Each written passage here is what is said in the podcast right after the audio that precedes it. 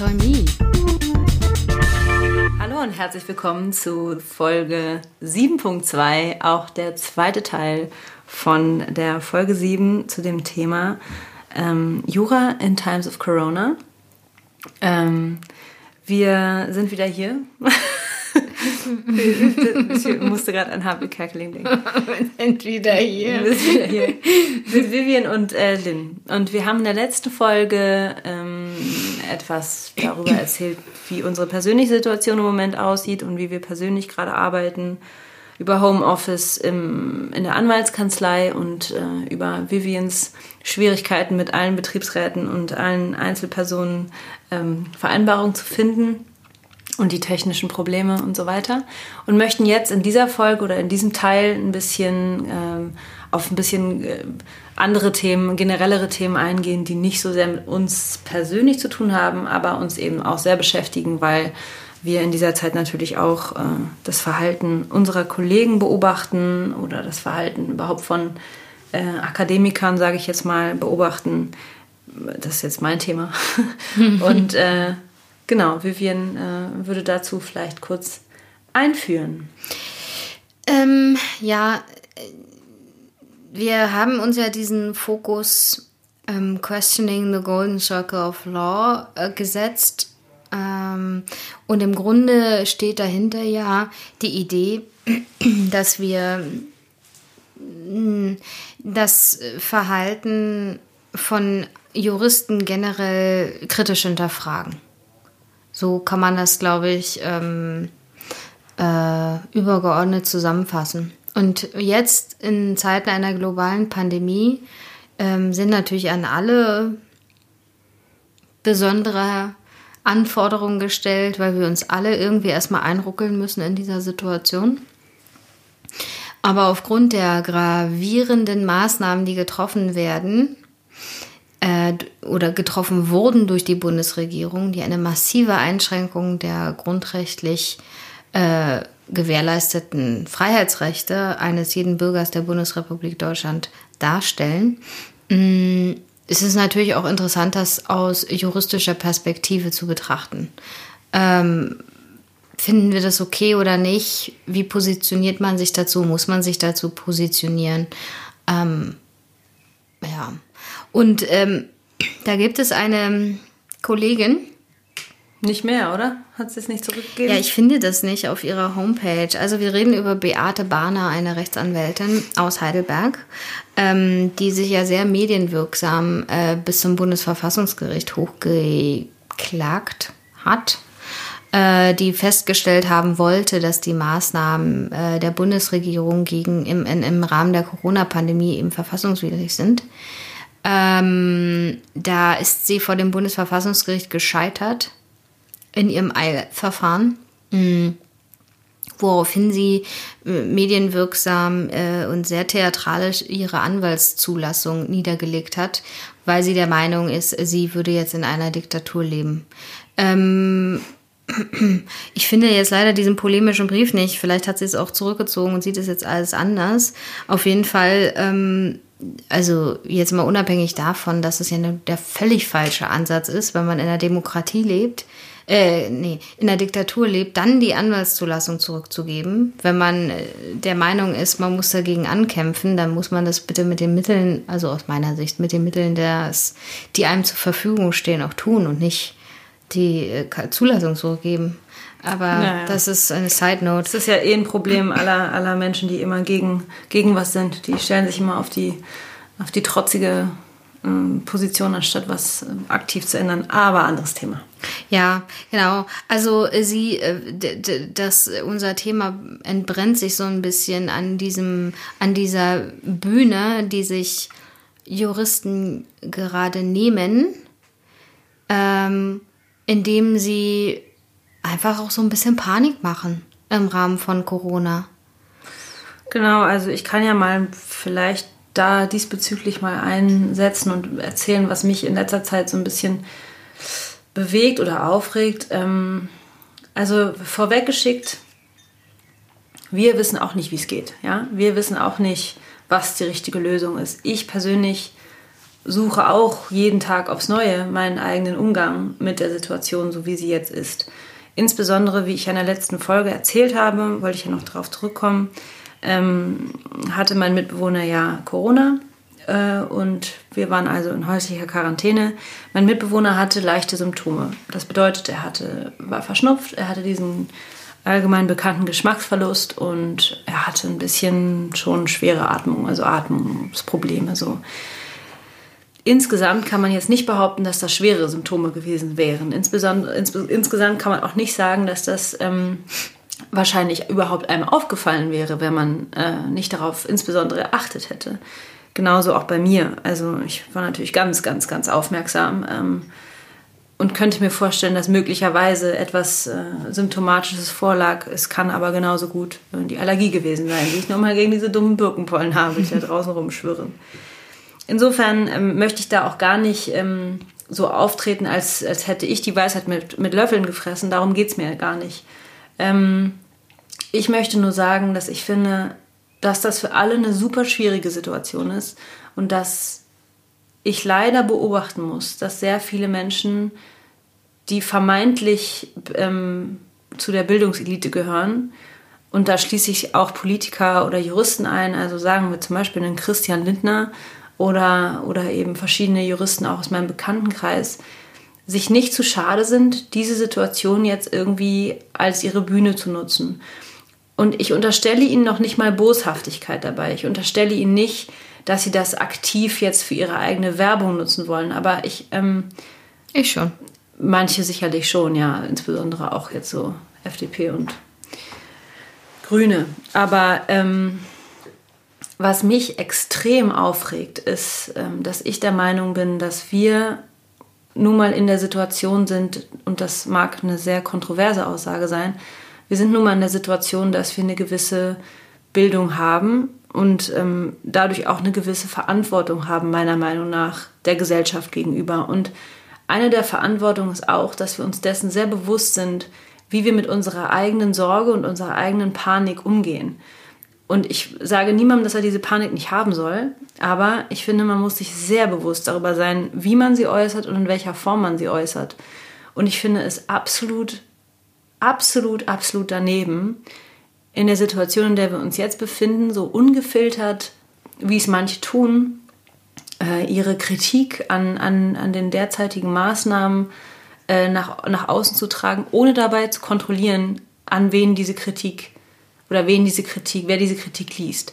Weil ich finde es natürlich, natürlich richtig, dass insbesondere Juristen absolut ein Auge darauf haben, was für Maßnahmen gerade beschlossen werden, ob die verhältnismäßig sind und vor allem auch ganz, ganz, ganz äh, doll darauf aufpassen, dass das alles wieder zurückgeschraubt wird. Also, dass das jetzt kein Freibrief dafür ist, dass irgendwie äh, der Datenschutz runtergedreht wird oder so eine Sachen, ja. Aber ich mir ist einfach wirklich zu wenig Verantwortung in dieser ganzen Situation, in dem viele Leute äh, ungefiltert ihre, ihre eigenen Sorgen und Meinungen rausballern, insbesondere, ja, äh, das ist alles nicht verfassungsgemäß und so weiter, und da, damit Leute treffen, ähm, die das nicht selber bewerten können, wie auch, mhm. weil sie einfach, kann, weil sie keine, keine, keine sieben Jahre Jura studiert haben, mhm. so. Und das ist einfach, ich finde es unverantwortlich und gemein, wirklich gemein, sowas ähm, so einfach äh, kundzutun, ohne sich selber erstmal zu überlegen, was ist davon jetzt wirklich relevant und was ist vor allem in dieser Situation zielführend. Und mich ärgert insbesondere, dass ich das Gefühl habe, dass ganz viele Leute eben, also jetzt Juristen, sagen wir auch mal, in dieser Situation äh, sich aufregen möchten und äh, nicht merken, dass die Situation eine Ausnahmesituation ist und dass es jetzt in dieser, in dieser Situation darauf ankommt, nicht, also nicht so sehr auf sein eigenes Empfinden zu hören, sondern auf die Wissenschaftler zu hören und darauf zu hören, ähm, dass bestimmte Maßnahmen jetzt durch die Regierung getroffen werden müssen, weil sich so viele Menschen ja nicht an die wissenschaftlichen Erkenntnisse halten. Und ähm, ich möchte einfach, dass ein bisschen mehr politische Weitsicht bei Juristen aufkommt, was wieder auch, was ich ja oder was wir in der ersten Folge besprochen haben, dass sich meiner Meinung nach Juristen als politische Menschen verstehen müssen. Die müssen verstehen, was für eine Auswirkung das hat, wenn sie sich derart offen ungefiltert äußern. Und zwar, weil ich der Meinung bin, dass so ein Verhalten dazu führt, dass viele Leute unzufrieden werden, unzufrieden mit den Maßnahmen, unzufrieden mit der Regierung, was letzten Endes dazu führen wird, dass sie sagen, äh, sobald diese Sache irgendwie hoffentlich möglicherweise in einem Jahr vorbei ist, ja, also die CDU und die SPD und die haben uns ja alle die, die Freiheitsrechte genommen. Da, äh, da wählen wir jetzt mal die AfD. Die war ja dagegen. Mhm. Und ich mhm. glaube, das ist ein Punkt, den Juristen ähm, momentan völlig unterschätzen. Völlig unterschätzen, was sie für eine, was sie, wie sie einen Prozess der Aufwägelung ähm, unterstützen, den ich für brand, aber wirklich brandgefährlich halte. Und mhm. der macht mir so viel Sorge im Moment, dass ich da wirklich ganz ähm, und ich, und ich meine, wie gesagt, ich selber weiß nicht, wie man sich richtig zu verhalten hat. Ich weiß nur, dass ich mich als einen politischen Menschen verstehe, der einfach für andere mitdenkt. Und das fehlt mir absolut. Ich weiß nicht, wie du das siehst, aber ja. Das war jetzt sehr viel. das war meine, meine Wutbürgerschaft gegen die Wutbürger. Ihr müsst euch vorstellen, Lynn hat dabei so krasse Wutbürger-Augenbrauen auch gehabt, als sie das erzählt hat. ich muss erstmal einen Schluck Wasser trinken. Ja, trinke erstmal einen Schluck Wasser. Ähm, also ich habe dabei mehrere Emotionen und Gedanken. Ähm, äh, erstmal auf einer persönlichen Ebene. Ich, ich habe jetzt auch in Vorbereitung auf den Podcast eben lange darüber nachgedacht, wie ich eigentlich zu den Maßnahmen stehe, auch unter dem rechtsstaatlichen Gesichtspunkt der Verhältnismäßigkeit dieser Maßnahmen. Mm. Und äh, man muss sich ganz kurz zur Verhältnismäßigkeit für alle Nicht-Juristen ist es so, dass immer Maßnahmen daran gemessen werden, was sie für einen Sinn und was für Sinn und Zweck haben gegenüber den Nachteilen. Und das wird abgewogen. Also wenn jetzt zum Beispiel hier ähm, die Freiheitsrechte eingeschränkt werden, dadurch, dass wir nicht mehr raus dürfen, so wie wir es wollen, ähm, es muss immer unter den gleich effektiven das mildeste Mittel sein. Genau, und es wird abgewogen gegen die körperliche Unversehrtheit zum Beispiel. Also es werden immer zwei Grundrechte der Menschen. Ja, da bist du ja schon bei der Interessenabwägung. Aber erstmal im Rahmen der Verhältnismäßigkeit, und da, daran eigentlich entbrennt es sich ja schon vorher. Und das ist vielleicht auch das, was du gesagt hast mit dem auf Wissenschaftler hören. Ähm, also eigentlich haben wir ja folgendes Problem. Weil wir in uns einem solchen Novum befinden, wissen wir nicht, was die gleich effektivste Maßnahme ist. Wir können es nicht so richtig einschätzen. Wir haben Prognosen von Wissenschaftlern, Wissenschaftlern, auch dem äh, unglaublichen Professor, nee, ich weiß gar nicht, ob der Professor, dem Herrn Drosten von der Charité, der diesen tollen Podcast macht, ähm, den man auch als Laien gut versteht, ähm, als Laie gut versteht, ähm, und wo wir uns so anhören können, äh, wie ein Virologe das wissenschaftlich äh, beobachtet, beurteilt die Situation und welche Maßnahmen ergriffen werden können. Aber am Ende sind das immer nur Prognosen und Schätzungen und wir wissen eigentlich nicht so genau, was wir jetzt machen müssen oder was richtig und was falsch ist. So, okay. Ähm, das, daher kommt eine gewisse Unsicherheit. Was wir aber wissen ist, dass äh, auf der einen Seite wir versuchen, ähm, die Volksgesundheit zu schützen, indem wir versuchen, dass das Gesundheitssystem nicht zusammenklappt. Weil ja neben diesen äh, Corona-Patienten auch noch ganz normale Herzinfarkte behandelt werden müssen. Äh, und auf der anderen Seite sehen wir aber uns in eine krasse Rezession reinlaufen. Äh, wir hoffen natürlich, dass das nicht passiert, aber dadurch, dass der Konsum einfach jetzt gerade mal für anderthalb Monate nicht stattgefunden hat und auch weiter wahrscheinlich nicht in der Form stattfinden wird wie vorher, ähm, Restaurants geschlossen sind, ähm, du schüttelst mit dem Kopf. Naja, ich, na, ist natürlich schon eingeschränkt, aber er verlagert sich auch.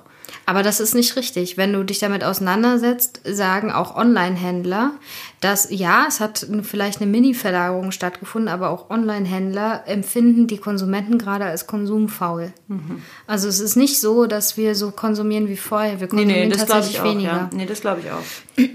Und die Restaurants sind geschlossen und bla bla bla. Wir wissen die so. Und das sind natürlich zwei Situationen, die gegeneinander abgewogen werden müssen. Okay, das ist richtig. Und dass wir da eine Unsicherheit haben, ist auch richtig. Und ähm, Und dass wir da auf Wissenschaftler hören müssen, ist auch richtig. Aber gleichzeitig ist es ja trotzdem so, dass auch Herr Drosten äh, sagt, ähm, er kann die Entscheidung nicht treffen, weil er eine ganz eingeschränkte Sichtweise auf die Situation hat. Er sieht immer nur, er ist immer nur, sieht betrachtet die Situation immer nur als Virologe. Und ich bin ihm dafür extrem dankbar, dass er genau das so sagt. Das mhm. sagen nämlich andere Wissenschaftler teilweise nicht. Ja. Andere Wissenschaftler, ich weiß nicht, so einen Ausschnitt von, ich glaube, RS2 war das damals, der inhaltlich, wissenschaftlich gesehen eigentlich nichts anderes gesagt hat als der Drosten, aber sich nicht zu schade war, hinzustellen, zu sagen, ja, die politischen Maßnahmen sind völlig überzogen. Und das ist nicht seine Aufgabe. Und da kommen wir nämlich genau zu der Krux und dem äh, größten Problem, was Juristen und insbesondere Anwälte haben. Diese Allmachtsfantasie. Also da, das ist jetzt etwas, worüber ich mich auch echauffieren kann. Das ist genau das Problem. Der Drosten stellt sich hin als Wissenschaftler und sagt, es ist nicht, ich bin nicht der Letzte äh, Letztentscheider. Ich weiß es nicht, was richtig ist. Aber Juristen tendieren einfach dazu, immer der Meinung zu sein, dass ihre die einzig wahre äh, und richtige Auffassung der Situation ist. Und wenn sie sich dann eben hinstellen in einer offensichtlich, in, siehe Beate Bahner oder wie sie heißt, ähm, offensichtlich streitbaren verfassungsrechtlichen Frage. Abwägungsfragen sind immer streitbar und es sind immer viele Meinungen vertretbar. Und sie stellt sich hin auf ihrer Homepage und vertritt, dass sich die Bundesrepublik Deutschland jetzt in eine Diktatur umgewandelt hat und dass die Maßnahmen verfassungswidrig sind und dass in dieser momentan, richtig, wie du sagst, in dieser momentanen Unsicherheitssituation ist einfach unhaltbar. Es ist unhaltbar gerade, ähm, ähm, ähm, dermaßen Panik zu machen und auch dermaßen mit dermaßen Absolutismen zu arbeiten die überhaupt gar nicht ähm, die Möglichkeit einer, äh, eines okay, der könnte das auch anders sehen, äh, da lassen. Ja. Aber was mir auf jeden Fall für mich selber aufgefallen ist, was mich ein bisschen erschreckt hat, jetzt so im Nachhinein, ist, äh, wie ungefragt ich die Maßnahmen erstmal hingenommen habe. War aufgrund dieser Paniksituation und aufgrund der Tatsache, was der Drosten immer so Schönes erzählt, habe ich einfach das erstmal alles so hingenommen und überhaupt nicht hinterfragt. Ja, also dazu kann ich auch was erzählen, auch wenn das nicht so ganz vielleicht. Äh, also, ich. Wie soll ich sagen?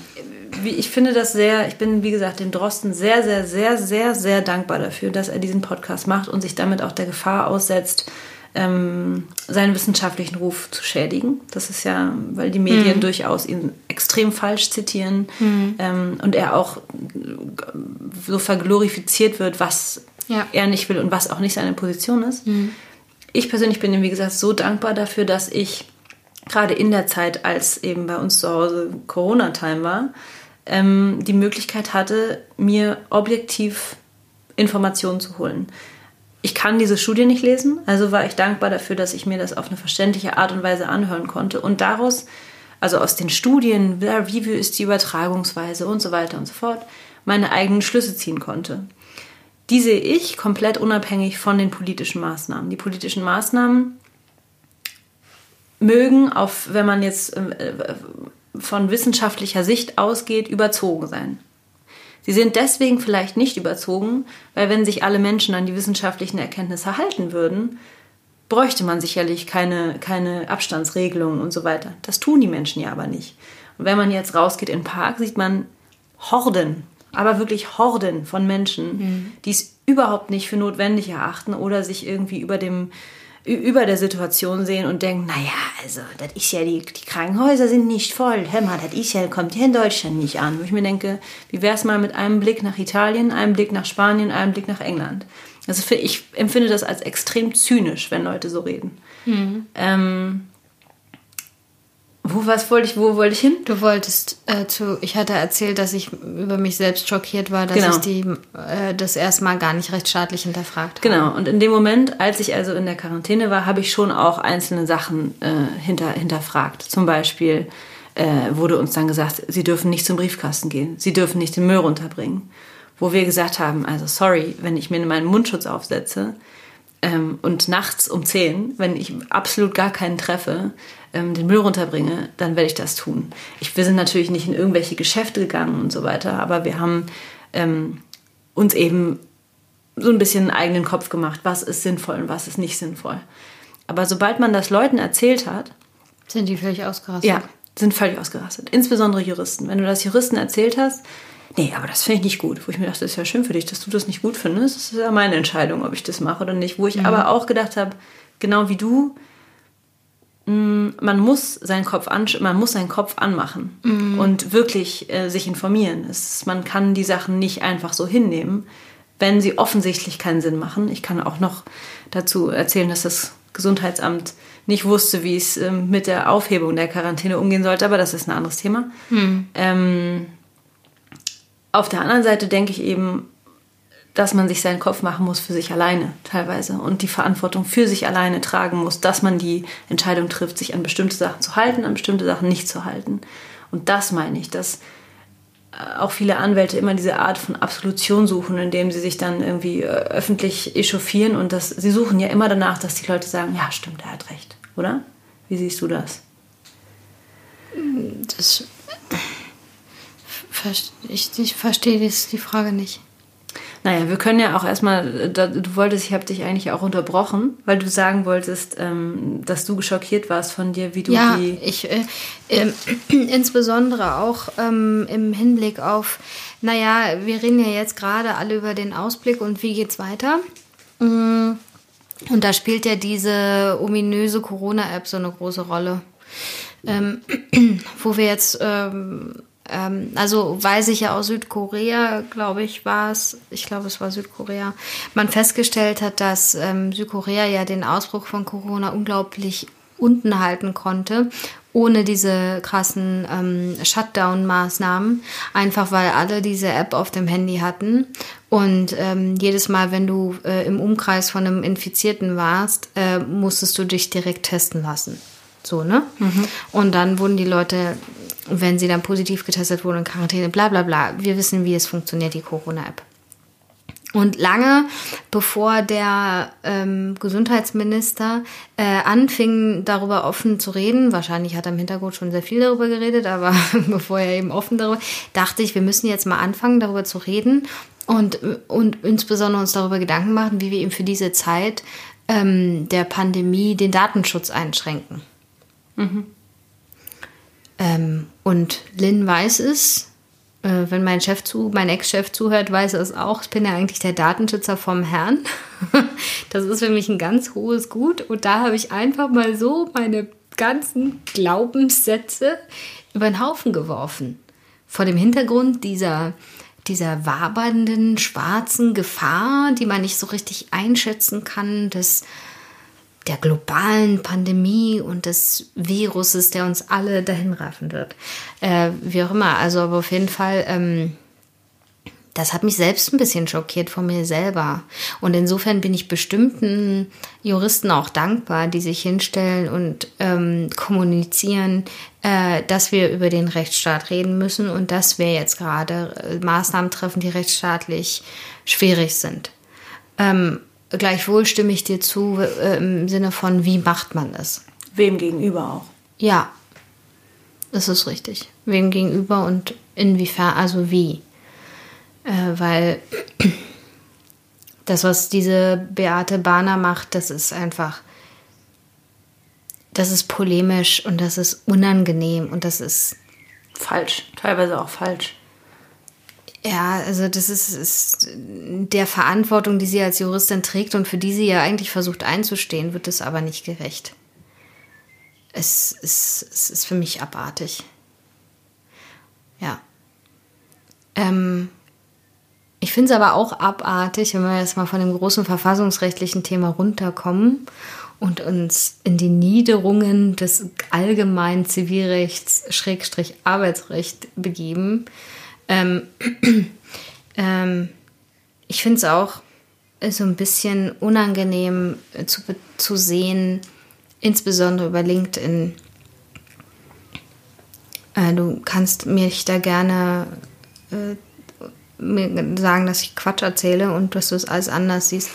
Aber ich finde das schon auch unangenehm, wie die teilweise äh, Anwaltskanzleien versuchen jetzt mit der Pandemie-Panik Geschäft zu machen das ist für mich irgendwie, äh, es ist abartig, weil ähm, gerade vor dem Hintergrund, weil ich jetzt im Unternehmen bin und ich weiß, wie panisch gerade die Leute sind, die Verantwortung tragen in diesem Unternehmen. In Klammern auch ich selbst panisch bin vor dem Hintergrund. Ich muss jetzt da 500 Anträge auf Kurzarbeit ist jetzt übertrieben, aber sehr viele Anträge auf Kurzarbeit stellen, also oder wir als Team versuchen das jetzt irgendwie über die Bühne zu bringen und wir versuchen da irgendwie eine Situation zu schaffen, damit das Unternehmen wirtschaftlich überleben kann und ähm, oder sagen wir mal mit einem blauen Auge aus der Krise geht. Mm. Und da herrscht einfach enormer wirtschaftlicher Druck und wenn dann irgendwie solche ähm, Artikel auf LinkedIn gepostet oder verlinkt werden zum Thema, ähm, äh, so wie die Mandanten, das, was sie jetzt aus der äh, Beratung erfahren, wie die Mandanten das äh, jetzt schon handhaben, das Thema Kurzarbeit, sehe ich schon extreme Compliance-Probleme für die äh, Zukunft. Und alle werden durch die Betriebsprüfung durchfallen oder die Abschlussprüfung vor dem Hintergrund der Kurzarbeit ähm, weil das alles falsch gemacht wird oder, oder, oder irgendwelche Postings, wo ähm, ähm, dann wirklich große Arbeitsrechtler sich äh, hinstellen und sagen, ähm, ähm, im Übrigen, ihr solltet nicht zu schnell in die Kurzarbeit gehen und ihr solltet noch über andere Maßnahmen, zum Beispiel die Transfergesellschaft nachdenken. In Klammern Transfergesellschaften ist ein ähm, typisches Mittel, wenn man ähm, Betriebe stilllegt und wenn man die Arbeitnehmer ähm, irgendwo in eine andere Gesellschaft überführt, weil die, glaube ich, auch teilweise subventioniert werden von der, vom, vom Bund. Aber es ist ein Fall der Betriebsstilllegung. Also du benutzt Transfergesellschaften, wenn du halt äh, einen Laden zumachst. So. Ähm, und ich denke, und, und, und, aus der Beratungssituation und aus der Panik, die ich da erfahre mit den Betriebsräten und Kollegen und Arbeitnehmern, mit denen wir zu tun haben, wenn ich auch nur das, das Wort Transfergesellschaft in den Mund nehmen würde, das, das wäre der Super-GAU. Ähm, und, und, und auch dieses, wenn ich ähm, den Kollegen oder ähm, dem CEO, wenn wir dem mitteilen würden, ja, es gibt da übrigens diesen einen berühmten Partner einer Anwaltskanzlei, der jetzt sagt, dass die, äh, äh, die Einführung der Kurzarbeit überhaupt nicht compliant ist und dass alles quatschig ist, das, das kannst du den Leuten doch nicht erzählen. Nee, das, äh, das äh, schließt eigentlich auch genau an meine Kritik an. Das ist, ähm, das ist völlig falsch. Das ist ein völlig falscher und gemeiner Ansatz, weil du damit, ja. damit Leuten, ähm, das sind sicher, das sind sicherlich ähm, Überlegungen, die so nicht falsch sind, aber mhm. du hast damit aufzupassen, wie du damit umgehst und wie du das, wie du das kommunizierst. Du bist als Jurist dafür verantwortlich, die Sorgen deiner Mandanten oder zukünftigen Mandanten aufzufangen und ihnen was abzunehmen ähm, und, sie nicht, genau. und sie und nicht ähm, mit einer eh schon außergewöhnlichen Situation, die auch viel Panik beinhaltet, Geld zu machen. Und ähm, ich habe tatsächlich diese Art von Marketing nicht gesehen oder diese Art von Werbung oder was auch immer das sein soll, nicht gesehen, sondern ich habe eher konstruktive Werbung gesehen. Auch wir haben meiner Meinung nach eher konstruktiv sind wir auf die Mandanten zugegangen und haben gesagt, wir unterstützen euch in folgenden Themen. Das und das müssen wir bedenken. Ähm, oder muss, muss, muss in Zukunft bedacht werden, wenn ihr Hilfe braucht, kommt auf uns zu, wir finden für euch eine Lösung, so, mm. um ihnen quasi eine Sorge abzunehmen. So. Mm. Ähm, wir haben, und ich habe auch die Werbung, die ich gesehen habe, war keine Panikmache. Mm. Aber ich stimme dir absolut zu, dass das, und das trifft ja genau das, was ich auch meine, ähm, ein gewisser Filter ist äh, in diesen Zeiten und eine gewisse Selbst, ähm, ja, Selbstrestriktion oder wie man das nennen möchte, ähm, sich ein bisschen zurücknehmen auch ähm, ja, in der sind, eigenen Wichtigkeit. Das, ja, das sind die üblichen Mittel von so Wirtschaftskanzleien, wie die Werbung betreiben. Die wollen sich dann eben abgrenzen von den anderen Leuten, die alles was zur Kurzarbeit erzählen und wollen dann eben sagen, wir sind übrigens besser als alle anderen. Aber wirklich, als ich das ähm, äh, gelesen habe, war erst, dann habe ich erstmal einen, einen Screenshot gemacht und meiner Kollegin geschickt. Äh, und ich dachte so, oh Gott, was haben, haben wir jetzt was vergessen? Ach du Scheiße, was machen wir denn hier? Und wir sind sowieso schon, ja, und wir sind die Anwälte in dem Unternehmen, ja, aber wir sind schon sowieso schon gestresst weil wir jetzt versuchen, äh, da sinnvoll Kurzarbeit einzuführen. Aber das ist eben nicht so einfach in jedem Einzelfall. Es sind ja nicht immer klare Fälle. Man muss da ja äh, das schon irgendwie so gestalten, dass das Sinn macht und auch äh, vorschriftsmäßig äh, eingeführt wird und nicht einfach nur als ähm, finanziellen Zuschuss der Bundesregierung benutzen. So ist es ja nicht gedacht. Oder vielleicht ist es so gedacht, aber so ist es nicht gemacht, nicht umgesetzt. Ähm, und wir, wir sind sowieso schon grundgestresst. Und dann schießen dann da noch solche neunmal klugen Anwälte dazwischen. Ich muss es echt so sagen. So habe ich das wirklich, das ist jetzt ganz ungefiltert. Da schießen dann so neunmal kluge, äh, blöde Anwälte dazwischen, die sich so positionieren wollen am Markt. Und alles, was ich denke, ist so, Mann, schaff mir doch einfach eine Lösung, mit der ich umgehen kann und laber mich nicht voll mit irgendeinem Compliance-Scheiß. Ich habe diese Probleme selber schon gesehen. Jetzt mach mich nicht noch wahnsinnig. So, Na, und selbst, stell dir mal vor, ich meine, in eurem Fall seid ihr noch Juristen, Ganz genau. die, das, die wissen äh, vielleicht ein bisschen was über Compliance wissen, aber jetzt stell ja. dir mal vor, so ein, so ein Artikel wird gelesen durch ganz normalen äh, HR-Abteilungsberater, der genau. kein Vorwissen hat. Ganz genau. Was ja auch völlig normal ist. Ja, und die wie sind soll, schon Wie soll der sich denn fühlen? Ja. Und das finde ich, also ich finde das unter aller Kanone. Ja. Unter aller Sau, wollte ich eigentlich sagen. Ja, nee, sag das ruhig. Wir haben ja jetzt, äh, wir sind frech. Hashtag frech. Ähm, unabhängig von diesen sehr negativen Auswüchsen ähm, ich möchte noch in diesem Sie möchte Punkt noch, noch mal machen. Sie möchte noch einen negativen Auf nee, Auswuchs nee, machen. Nee, ich möchte diesen Punkt noch mal äh, ausmalen äh, als Conclusio. Ähm, Conclusio. Ja. Zusammenfassung. das war übrigens nicht Englisch, ja? ähm, ähm, auch mit dem gewissen Abstand, den ich jetzt habe aus der Kanzleiwelt heraus. Das, wonach ich mich sehne, sind Anwälte, die ihre Position als Organ der Rechtspflege insofern ernst nehmen, als dass sie Ruhe ausstrahlen ja, und, und eine gewissenhafte und differenzierte ähm, Werbung machen zurzeit ihren Job machen. Die müssen und, ihren und Job einfach machen. ihren Job machen. Und die sollen nicht rumklingeln. Die sollen das lassen. Die sollen ihren und Job machen und den Leuten ihr die Sorgen abnehmen. Das richtig. ist ihr Job.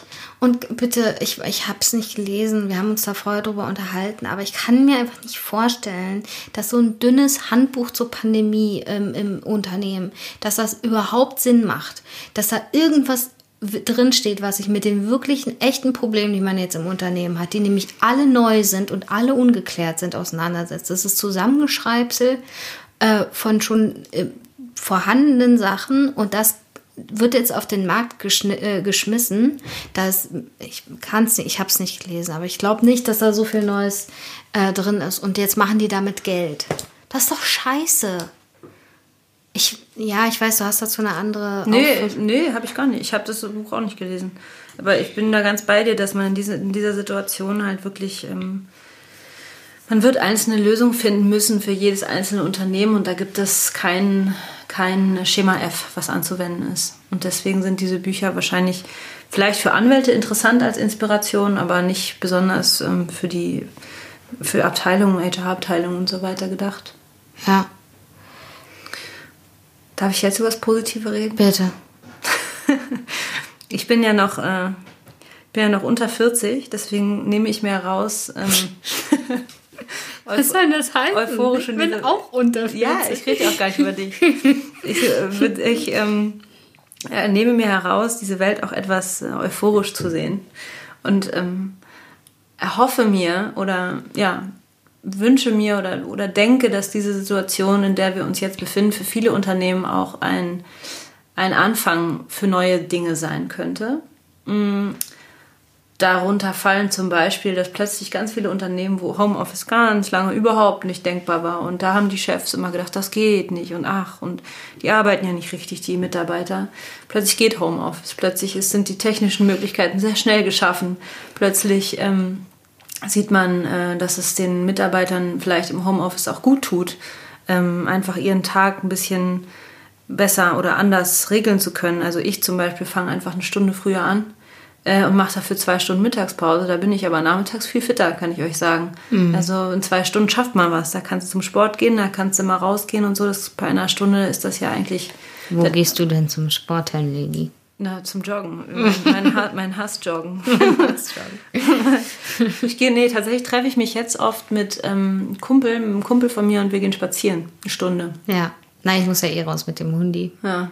Naja, und auf jeden Fall, also darin sehe ich, ein, das sehe ich als einen positiven Punkt, jetzt für die Arbeitswelt gesprochen, dass da ein bisschen so ein Aufwachen stattfinden kann oder so ein, man, man fällt jetzt automatisch aus alten Strukturen raus und muss einen Weg plötzlich finden. Hm. Und plötzlich merkt man, hm, möglicherweise ist es doch sinnvoll, wenn man an Stellen, an Schlüsselpositionen in Unternehmen nicht die ältesten Mitarbeiter sitzt, die ähm, möglicherweise zur höchsten Risikogruppe gehören, sondern vielleicht ist es sinnvoll, jetzt mal zu Beginn äh, Wissenstransfer in Anspruch zu nehmen oder in Angriff zu nehmen und anzufangen, ähm, auch dadurch letztendlich Hierarchien abzubauen, also so Wissenshierarchien und dadurch vielleicht als Stellvertreter dann den 35-Jährigen zu nehmen oder der vielleicht sonst erst in zehn Jahren die Möglichkeit bekommen hätte und so. Und also ich sehe in dieser meine Hoffnung ist, dass durch dieses gezwungene Aufrütteln der Situation ähm, plötzlich positive Erfahrungen gemacht werden. Im Sinne von, ah, es geht ja doch. Es ist gar nicht alles so schlimm. Das, es bricht nicht die Welt zusammen, wenn jetzt mal, also man zwei, zwei Tage die Woche im Homeoffice ist, zum Beispiel. Mhm. Ja, und dass man auch einfach jetzt gezwungen ist, über Dinge der, äh, wie jetzt, das ist ein Kampfbegriff und wir, wir haben, der existiert, es ist nicht echt, aber trotzdem äh, über so Sachen wie Digital Leadership tatsächlich nachzudenken. Wie geht denn Führung im Homeoffice überhaupt? Ja. Wie arbeitet man dann überhaupt im Homeoffice zusammen? Das sind ja alles so Sachen, da hat man irgendwie abstrakt eine Vorstellung davon, aber wenn man dann plötzlich äh, vier Wochen am Stück an seinem Kack Küchentisch oder Schreibtisch im Schlafzimmer, wo auch immer, äh, sitzt, und dann da arbeitet, das ist ja sau schwierig, ähm, da äh, so, so im Team zusammenzuarbeiten. Ja. Also wir arbeiten ja tatsächlich in einem Team zusammen und wir müssen uns absprechen. Und das ist echt gar nicht so einfach, wenn das, ähm, wenn die Schlagzahl so hoch ist und alle so ähm, belastet sind von den vielen Sachen, die organisiert werden müssen, dann aber sich gegenseitig abzustimmen, dass man nicht unterschiedlich berät. Das ist echt eine Herausforderung und das, da, gebe da stimme ich dir zu, dass es, ähm, dass man das mehr, dass es die Situation jetzt, die Pandemie jetzt, die Situation ermöglicht, ähm, sich da weiterzuentwickeln. Und das ist auf jeden Fall, hast du vollkommen recht, jetzt eine spannende Situation, äh, weil wir anfangen müssen oder, oder jetzt endlich mal einen Anreiz dafür haben, diesen Herausforderungen gerecht zu werden mal gucken, äh, was die Zeit bringt. Und ich bin auch insbesondere gespannt, wie, wie sich die, der Anwaltsjob dadurch verändert. Also in der Kanzlei, jetzt nicht im Unternehmen. Da tickt, die, ticken die Uhren sowieso ein Stück weit anders. Aber Darf ich noch, mir fällt noch eine Sache mhm. gerade ein. Mhm. Ähm, interessant ist, wie plötzlich auch äh, zum Beispiel die Rolle der, der Refa und der Reno anders geschätzt wird. Ja. Weil man plötzlich merkt, huch, die, ohne, die, ohne die geht ja gar nichts. Also weiß man natürlich vorher auch schon, aber äh, plötzlich sind ja tatsächlich in dieser Zeit bei uns, zumindest in der Kanzlei, insbesondere die Gruppen, die ähm, richtig Schwierigkeiten kriegen, weil sie Kinder haben. Ja. Und die dann keine Betreuung haben zu Hause. Und das ist ganz interessant. Wieder, ähm, ja, wieder nochmal auch eine andere Wertschätzung füreinander. Es betrifft, also das ist nur ein Beispiel, ja, mhm. aber es betrifft ganz bestimmt ganz viele Bereiche, dass man plötzlich auch eine andere Wertschätzung hat für, ähm, ja, für die anderen, für die Kollegen. Mhm. Sorry, ist mir noch nee, so eingefallen. Total, wichtig, total wichtiger Punkt. Ja, ich, äh, mir ist im Übrigen auch aufgefallen, wie, ähm, wie wichtig dieses äh, soziale Umfeld ist, äh, um zusammen, äh, um, um, für die, um sich wohlzufühlen und um gut zusammenzuarbeiten. Ja. Also diese reine Homeoffice-Tätigkeit erscheint mir schwierig. Also du musst deine Kollegen schon auch treffen, äh, ab und zu mal. Naja. Und mal ein Witzchen machen, wa? Ja, ja, genau. So nämlich. Ähm, lange Rede, gar keinen Sinn. Äh, oder viel Sinn. Ähm, wir würden uns sehr freuen, wenn ihr uns auch ähm, berichtet, was ihr davon so haltet, von ja. dem, worüber wir jetzt hier so polemisch und wutbürgerlich Ja. geredet haben. Vielleicht seht ihr das alles ganz anders. Vielleicht sind wir viel zu strukturkonform und konservativ. Äh, Aber Wie seht ihr alle das? ein bisschen entspannter sein. Aber Wir sind so wirklich versuch, also ich finde, also, also ihr müsstet Vivian sehen, wie sie hier sitzt. ja, ich sitze hier wirklich. Ich glaube, wir sind alle grundangespannt genug. Wir müssen ein bisschen entspannter im Umgang miteinander sein und ein bisschen ruhiger. Das wäre mir viel wert. Bitte. Jedenfalls würden wir uns sehr freuen. Ja. employme.podcast At gmail.com So sieht's aus. Meldet euch mal bei uns. Oder auch auf dem Instagram-Account Genau. employme.podcast. Ja, genau. Ähm, genau, wir freuen uns über euer Wir freuen uns aufs nächste Mal. Ähm, wir haben viele Themen in petto. Ihr könnt euch auf jeden Fall darauf gefasst machen, dass wir die Psycho-Folge, dass die bald kommt. Uh, das wird ein anstrengendes Thema für uns alle. Ich habe Mhm. Schon ein bisschen Angst. ich gar nicht. Äh, aber wir müssen, es, wir müssen einfach mal darüber reden, äh, warum Anwälte an der Stelle das als Wettbewerbsnachteil äh, betrachten, wenn sie äh, zum Beispiel depressiv sind. Also nicht als Krankheit, sondern als Schwäche. So ist das richtig ausgedrückt. Darüber werden wir reden. Aber wir haben noch viele andere spannende Themen. Wir versuchen uns schneller wieder bei euch zu melden. Wir freuen uns darauf, wenn ihr uns auch mitteilt, worüber ihr reden wollt oder worüber ihr ja und ob ihr wie ihr könnt euch uns auch fragen, ob ihr mal dazu kommt. Tolle Diskussion führen wir gerne. Macht's gut und bleibt gesund. Genau, bis bald. Tschüss.